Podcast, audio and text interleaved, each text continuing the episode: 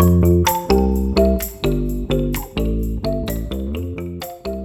大家好，欢迎来到 Mickey 陪周报的 Podcast 时间。因为疫情的关系，每次都是用直播的方式跟大家见面，但现在觉得，哎，好像可以用声音来一起跟大家聊聊宠物行为。我相信，因为疫情的关系，大部分的主人可能都从办公室变成在家工作，相对的，跟小孩子的生活时间变多了，当然跟宠物们的时间在一起好像也变多了。那这到底是好还是不好呢？那在我们开始今天的主题之前，我先简单的自我介绍一下，我是宠物训练师 Miki 谢佳慧。我在这一行的经历已经快将近十四年的时间，哇哦，时间过得好快哦！回想一下当初怎么成为宠物训练师的，我在美国念书的这段时间，找到了我人生中梦想饲养的狗狗柯基犬。Welsh Corgi，我之前连它的名字叫什么、什么品种我都不知道，但我只知道那个短短的腿好吸引我。而我在美国念书时，最大的兴趣就是逛宠物店，每次进去就可以看到超级可爱的狗狗、猫猫们，都觉得自己好幸福哦。直到有一次，我走进一间宠物店，发现我的命中注定——寇拉柯基。天哪！我看到它的那一瞬间就觉得没有错，就是它了。但那个时候，因为他们就是新的狗狗到宠物店的时候呢，都要先观察两个礼拜的时间，我才可以把它带回家。所以我就等啊等啊，等了两个礼拜的第一天，我就又立马冲去看它。当它抱出来让我就是跟它互动的时候，那个瞬间真的就觉得。天哪！我整个人都已经要融化在宠物店的地上了。当然，在准备要带它回家之前，我做了蛮多的功课。毕竟未来我是要回到台湾的，所以我要确保这只狗狗可以跟着我一起回台湾。对我而言呢，当我把它带回家的那个瞬间，我会给予它我一辈子对它的承诺，我绝对不会抛弃它。无论我到世界的任何一个角落，它必须都要跟着我一起前往。在饲养扣来的时候，我还不是宠物训练师，所以我对于他们的行为模式、思考逻辑，其实都还停留在我小时候家里有饲养狗狗的那个状况。所以我认为狗狗不乖，就是可能要骂它，可能就是要打它，直到我觉得，嗯，好像它都听不太懂我在讲什么。那美国有提供非常多的宠物行为课程，那都都非常欢迎家人跟狗狗们一起去参加。我那时候也面临到超多超大的问题，比如说挑食啦，比如说他体力超级好，所以我们家所有正方形的木头桌角全部都变成圆形。我想说，天哪，我是养了一只海獭吗？为什么狗的破坏力会这么的可怕？所以毅然决然的，我就决定帮他报名了宠物训练课程。我觉得我也要学习，他也要学习。上了课之后，发现天哪，原来狗狗可以不用打它、揍它、骂它，它就听得懂我们在讲什么。哎，这个也太神奇了吧！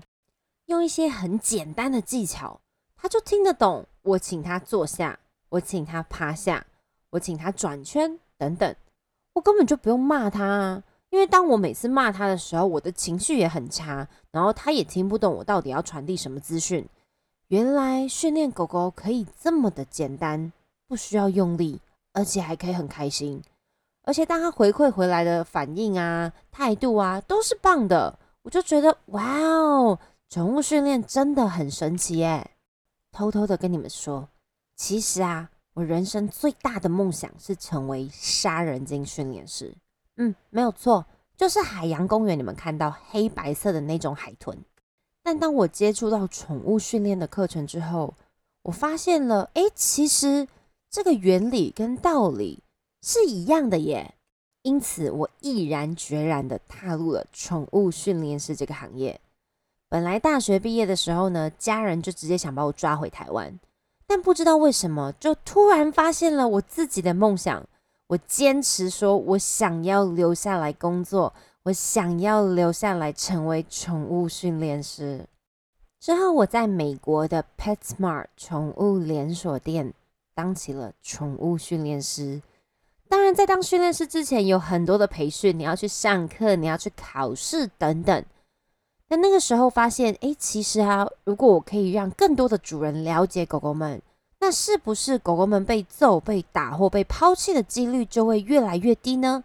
所以我毅然决然的告诉了我的家人，我要做这件事情，我要从事这个行业。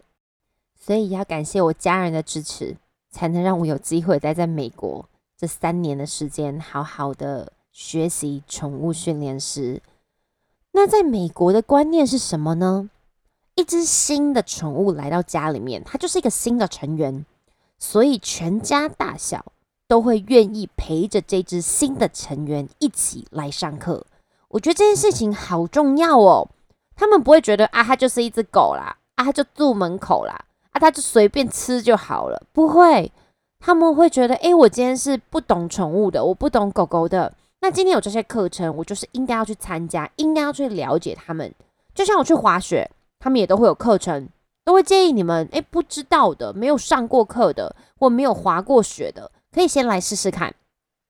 你可以用最对的方式去完成这项工作，而不是说啊，就是先试试看啦，啊，不行再说。其实我觉得他们的观念非常好。所有的东西都是相信专业。身为一个亚洲人，可以在美国公司受到这么多外国人的尊敬跟相信，对我来讲真的是非常开心跟非常荣耀的一件事情。我常常在课程中聊到社会化，宠物们的社会化真的是一件非常非常重要的事情。我那个时候，寇拉是八月一号出生的。我大概在他十月多的时候带回家，接着我在他四个多月的时候，也就是十二月多，我就带着他跟我的朋友开车去看雪、去滑雪。不管我去哪里玩，我都一定会带着他。我带着他跑遍美国很多不同的地方，也体验很多不同的生活。例如，有很多健走活动是可以带着宠物一起的。我这种一天到很晚起的人，我居然可以为了他早上六点半就到目的地，然后陪着他一起散步。什么是宠物健走呢？就有点像我们的跑步，但是它是全部给宠物一起去的。那每个人呢，当然都要牵着他们。那他们就会有分，比如说可以走三公里啦、五公里啦、十公里等等，你可以自己选择。当然，走完并没有所谓的什么金牌、银牌或者是铜牌。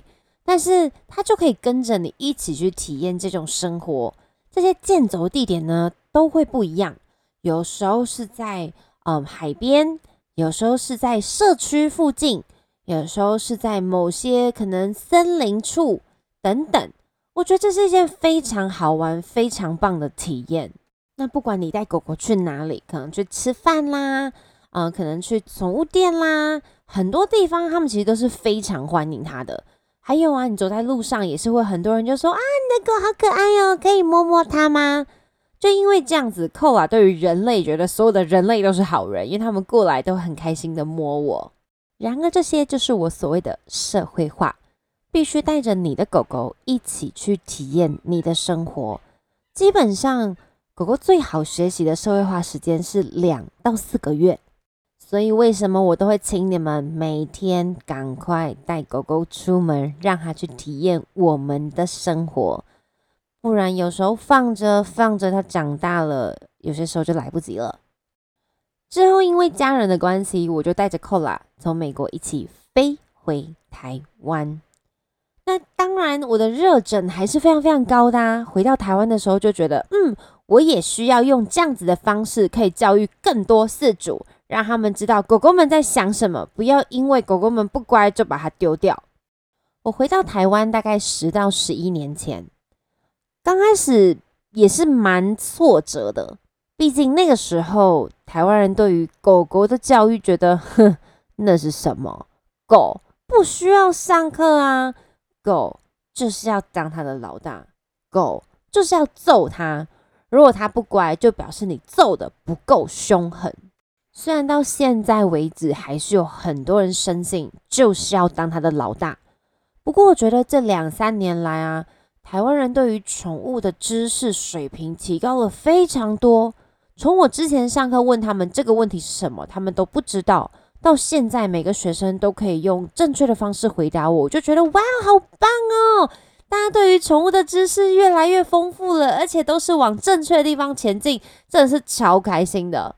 当然啦，也很多人会觉得哇哦，宠物训练师这个行业好棒哦。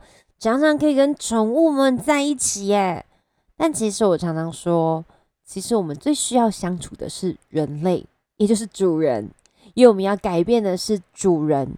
有一句话叫做“什么人养什么狗”，哎，是真的，因为你给予了它什么样的教育，它就会呈现出什么样子的行为。而我在做的事情，就是教导主人怎么让他们喜欢的行为增加，而不要一直去增强他们不喜欢的事情，比如说吠叫，比如说扑人，比如说暴冲。